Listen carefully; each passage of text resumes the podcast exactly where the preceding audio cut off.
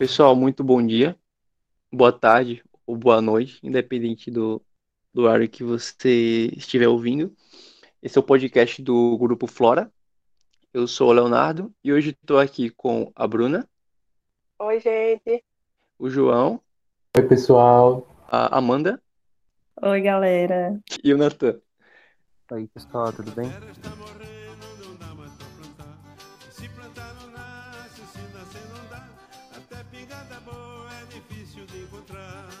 A pauta do podcast de hoje é as unidades de conservação brasileiras estão funcionando na conservação da biodiversidade.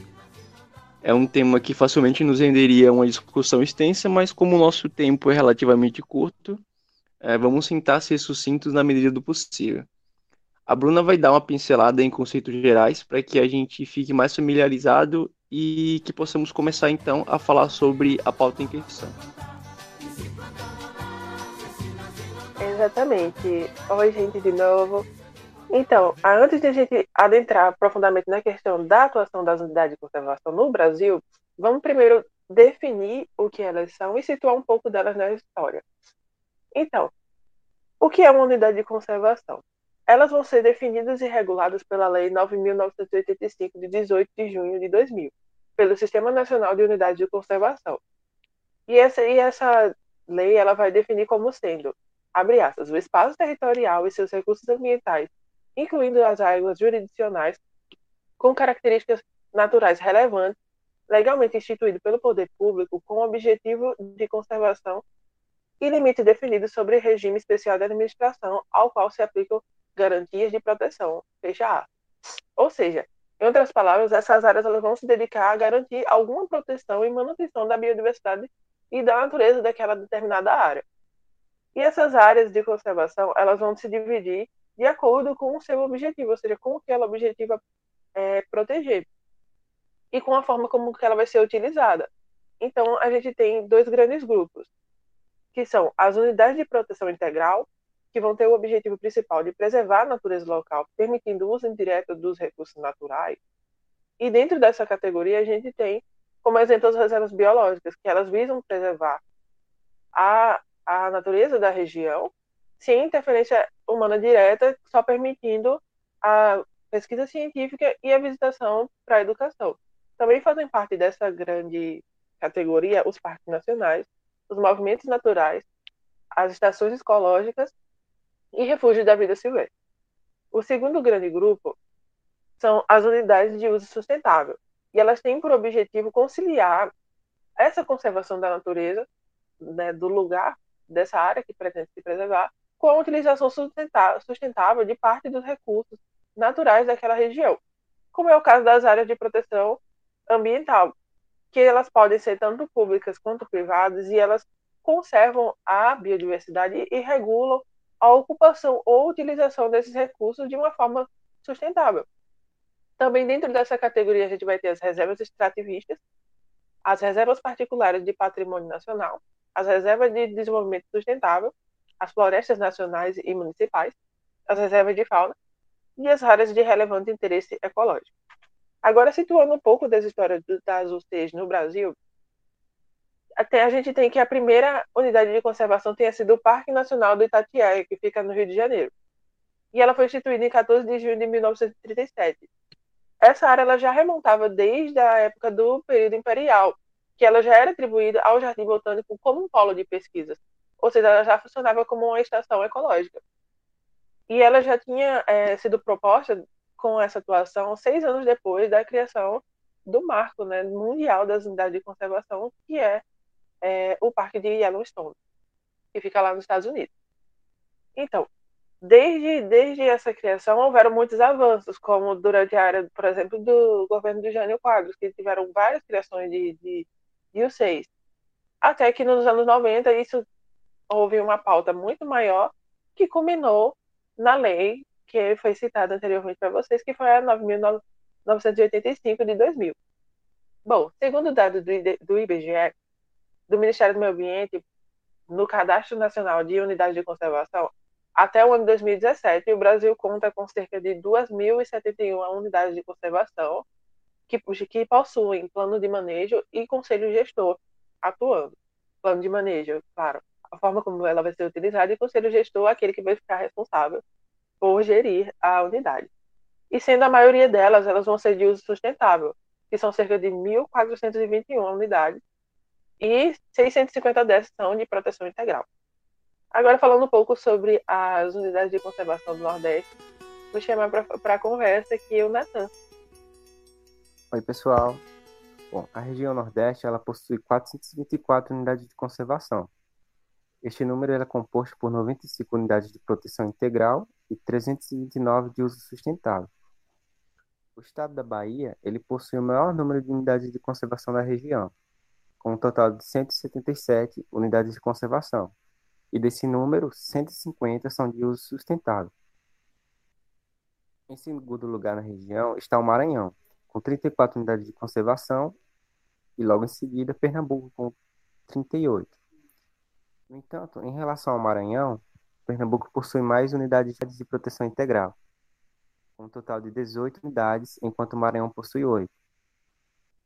E apesar do Nordeste possuir 424 unidades de conservação, não é garantida estritamente a preservação destas áreas, pois a maioria são de uso sustentável e, por não terem tantas restrições, estão mais sujeitas às ações negativas, como o desmatamento. Um grande exemplo é a Bahia, que possui o bioma da Mata Atlântica extremamente fragmentado, mesmo possuindo um número mais alto de unidades de conservação.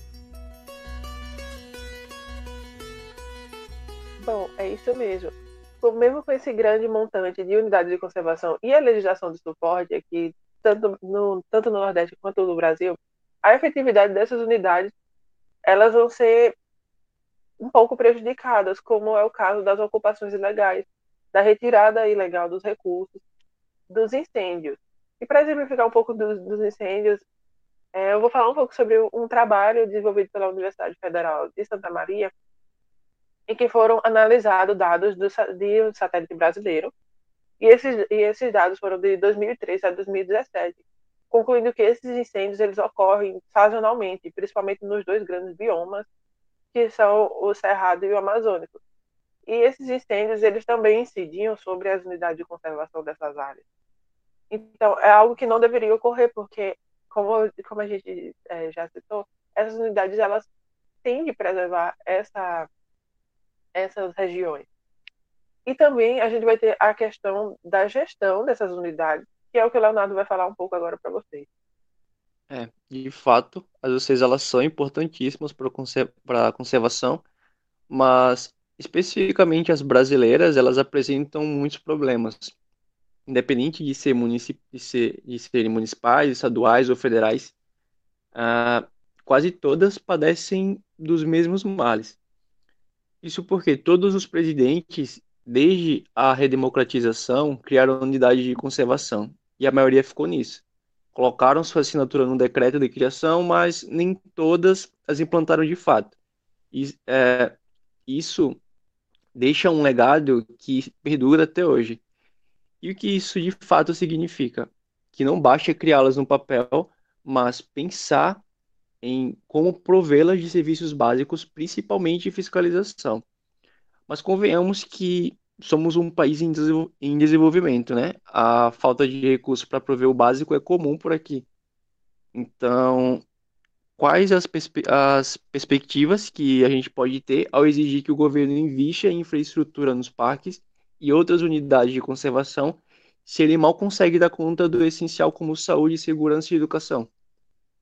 Um exemplo é o Lagamar, que é uma das regiões mais ricas da costa brasileira, que fica localizada no sul de São Paulo e é um berçário natural de vida marinha. Porém, mesmo depois da criação da APA Cananéia, Iguape e Peruíbe, lá acontece de tudo.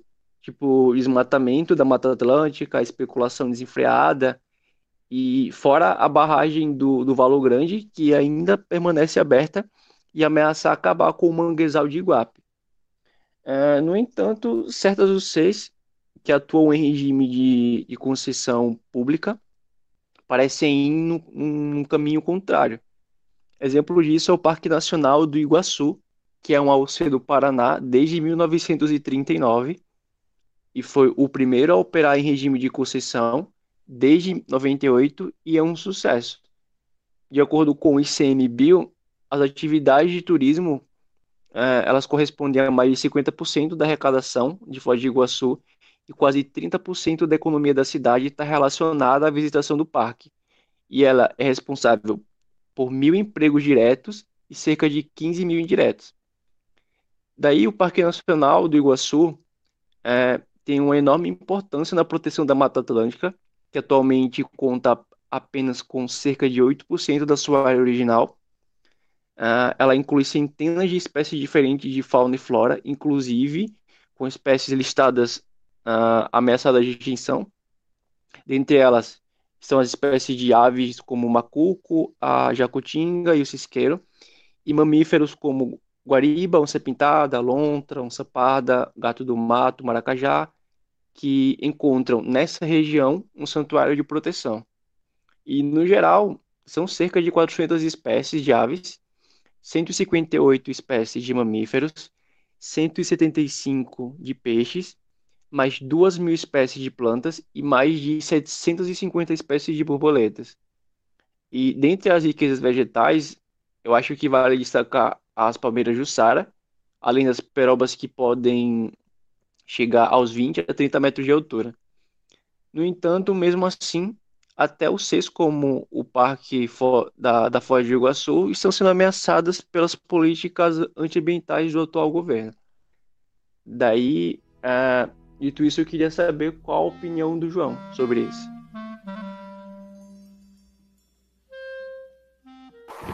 Oi, pessoal.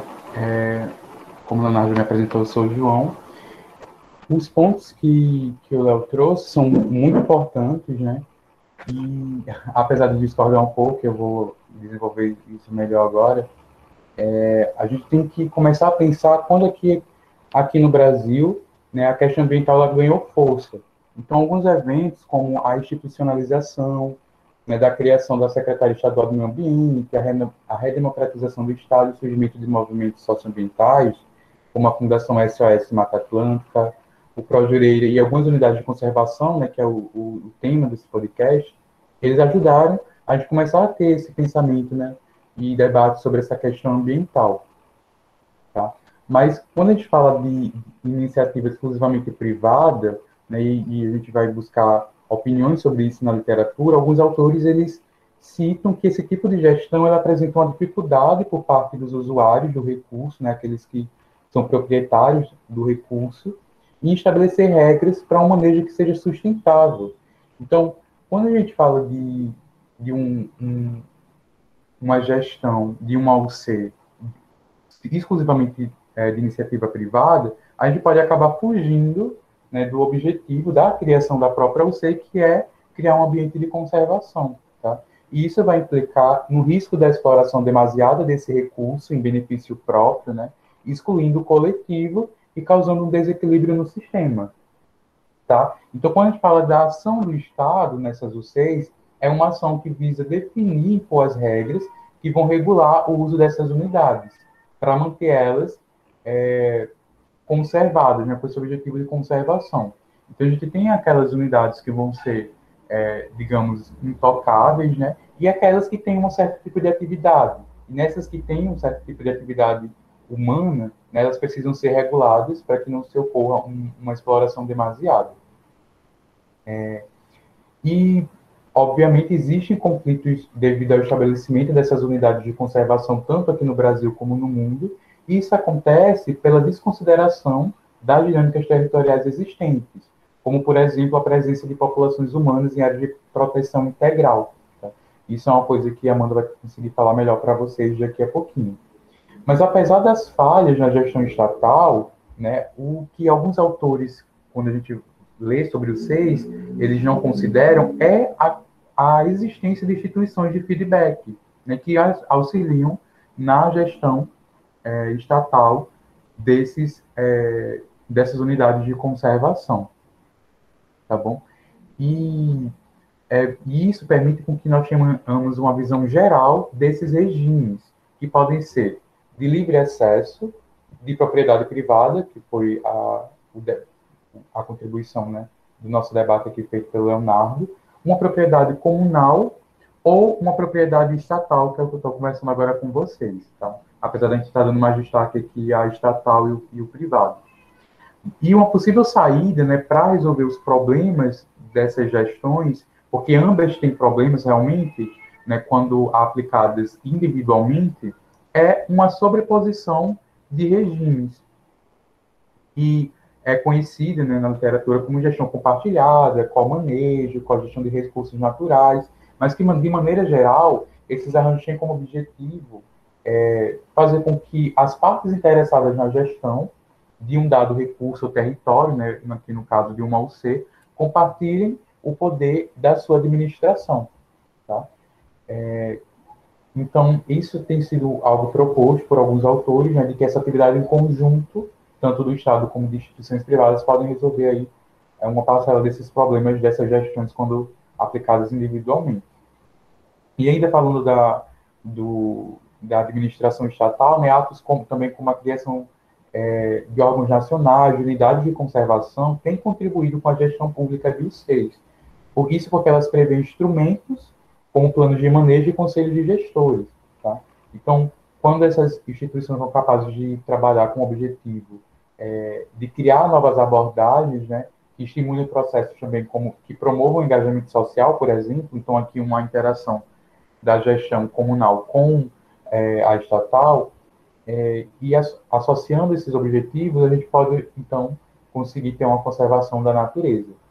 E aí, para encerrar a minha fala, realmente vamos, existem problemas na, na administração estatal, mas isso está muito relacionado por causa de questões políticas e técnico-administrativas. Isso porque quando acontecem mudanças de governos e de gestões, há também uma tendência de se mudar é, a maneira né, de se conduzir essa conservação dessas unidades, dessas UCs. Então, isso é algo que é, é difícil de controlar. Então, consequentemente, esses problemas podem existir. Então, gente, além desse, dessas questões de gestão, eu acho que é muito válido também a gente tocar no ponto socioambiental, né? Que vê a integração das unidades de conservação e as comunidades tradicionais. Verdade, é, as comunidades pesqueiras, ribeirinhas, quilombolas, pantaneiras, as comunidades não urbanas, né, que estão ali residindo no, no local há décadas, há centenas de anos, vivem daqueles recursos naturais para existir e que às vezes são de, desapropriadas daquele local onde cresceram, onde vivem, para ser instituída então uma nova unidade de conservação. Eu acho que essa desapropriação levanta mais uma problemática, mais uma barreira no nosso caminho para atingir a conservação, né? Porque fortalece a dissociação entre humanidade e, e biodiversidade e natureza, né? Fortalece é, essas, essas definições que já estão um pouco ultrapassadas, quando não se trata de comunidades urbanas e nem de fábricas, né? E com isso eu já faço link para a modalidade de unidade de conservação que garante essa integração comunidade, biodiversidade e conservação, que é a RESEX, que a Bruna já citou, né? Que são as reservas extrativistas que são territórios protegidos, né, ambientais, que também prevê a proteção da vida e da cultura de populações tradicionais, assegurando então aquele uso sustentável dos recursos naturais que elas já usavam de uma forma mais adequada possível, que vai contra aquele aquele mito moderno da natureza intocada, né? A Resex provê essa integração e mais um pouquinho, né? A Bruna já explorou um pouquinho sobre o que são essas, essas unidades, mas já que, que os meninos começaram em a discussão de domínio, né? A Resex, ela é de domínio público e é gerido pelo, pelo Conselho Deliberativo. Aí esse Conselho Deliberativo, ele é integrado pelo órgão responsável da administração, que tende a ser o ICMBio, e também por é, integrantes daquela população, né, que vão também fazer parte desse conselho deliberativo. E em conjunto vai ser criado então um plano de manejo, né, sabendo das atividades extrativistas que aquela comunidade faz E aqui eu queria citar um exemplo muito bom, que é a Resex Casumba Iracema, que eles são lá do Acre. De início, é, a comunidade de Casumba, eles tinham como única fonte de renda as castanheiras. E antes mesmo é, da Casumba se tornar uma Resex, a população tradicional de lá, eles já estavam notando uma diminuição das castanheiras. Isso estava preocupando muito eles. E então, depois que foi instituída a Resex naquela comunidade, naquele território, junto com o apoio do, do ICMBio, o monitoramento, a criação de um plano de manejo, eles conseguiram identificar onde que estava o problema deles, que era na forma como eles estavam fazendo a coleta dessas castanhas, né? É, o ICMBio pôde ver e ensinar para eles que não se pode cortar ali o meristema apical, que seria então o olho da, da castanheira, né? Porque senão a planta não ia mais frutificar, não ia mais crescer. E também foi notado que quando eles entravam dentro da, da mata, que eles passavam dias lá, na hora de abrir a mata com facão, acabava que eles cortavam os indivíduos juvenis das castanheiras, porque assim, eles conheciam, eles coletam há muitos anos, né? Eles conheciam a castanheira adulta, mas não conheciam a castanheira juvenil. Então, com o plano de manejo e o auxílio aí é, do ICMBio, eles puderam ter esse conhecimento e aí é um ótimo exemplo de integração comunidade conservação, de que isso é realmente possível. E fora isso também, é, depois com o auxílio do ICMBio, eles conseguiram é, ter outra fonte de renda, né, para não para que não explorasse tanto as castanheiras. Agora, por exemplo, eles estão trabalhando também com o açaí, que é nativo lá da região. Além disso, outra iniciativa muito legal que está dentro da Resex é a promoção de monitores da biodiversidade, que são os próprios moradores né, da comunidade que são ali promovidos, digamos assim, como monitores da biodiversidade, que eles estão ali fazendo parte daquele conselho deliberativo que eu falei, eles estão fazendo a ponte também com a comunidade, é, ensinando coisas novas, ensinando melhores métodos para conservação.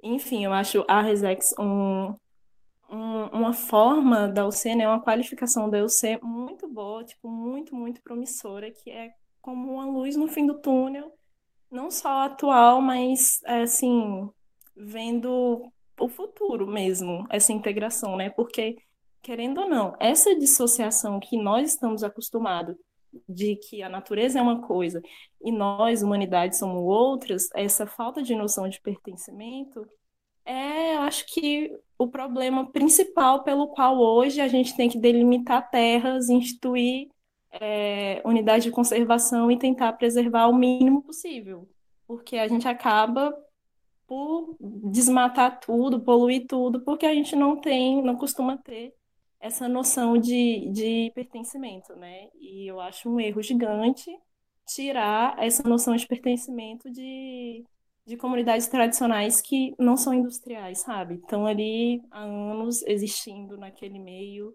e preservando o máximo possível. Então, aqui fica todo o meu apoio e admiração às Resex. A gente pode ver, então, que não se trata de uma pauta com resposta tão simples assim, pois envolve muitas questões políticas, administrativas, históricas e sociais. Mas eu creio que tenha sido uma ótima discussão, deu para todo mundo desenvolver bem as ideias Espero que tenha sido tão proveitoso para quem está ouvindo quanto foi para a gente. E o podcast de hoje vai ficando por aqui. A, a gente volta na próxima semana com uma, uma nova pauta. Mas antes, é, a gente quer deixar uma mensagem importante para reflexão. Para Bolsonaro. Bora, Bolsonaro! Bora, Bolsonaro! Bolsonaro! Até mais. Tchau. Tchau, Tchau, gente. Até a próxima. Protejam, use a máscara, álcool em gel e ano que vem. Vacina. Eleição, por Verdade, favor. verdade.